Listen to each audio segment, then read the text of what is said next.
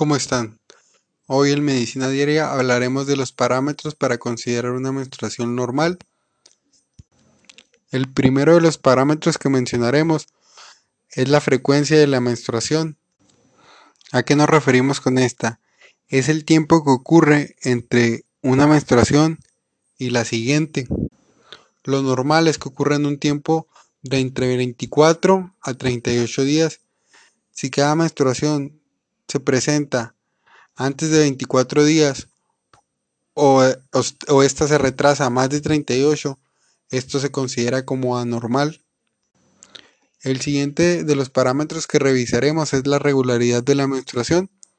Una menstruación se considera regular cuando dura menos de 7 días y se considera irregular cuando dura más de 7 días. ¿A qué nos referimos con esto? Vas a restar a la, a la menstruación que duró más tiempo en presentarse, la menstruación que duró el menor tiempo en presentarse. ¿Qué quiere decir? Que si una menstruación la tuviste a los 35 días y después tuviste otra menstruación en un intervalo de tiempo de 20 días, la diferencia de estos dos es 15, que sería mayor a los 7 días que ya mencionamos y se consideraría un ciclo irregular. El siguiente de los parámetros que veremos es la duración del sangrado durante la menstruación. Este es menor o igual a 8 días. ¿Qué quiere decir esto? Que si el sangrado durante tu menstruación es menor o igual a 8 días, es totalmente normal. Si dura ya más de 8 días, ya se considera que es una menstruación prolongada. El siguiente de los parámetros que vamos a ver es la cantidad de sangrado.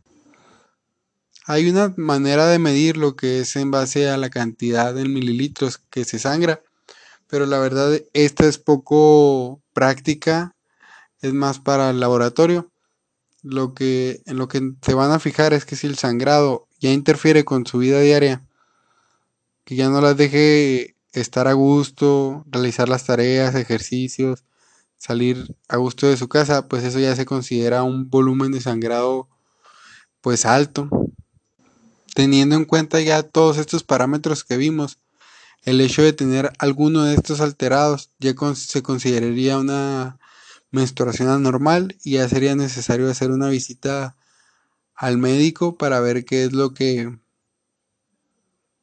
que procede, qué estudios se necesitan hacer, cuál es el tratamiento a seguir, porque el hecho de hablar de una menstruación anormal nos está hablando de que hay una enfermedad atrás de todo esto.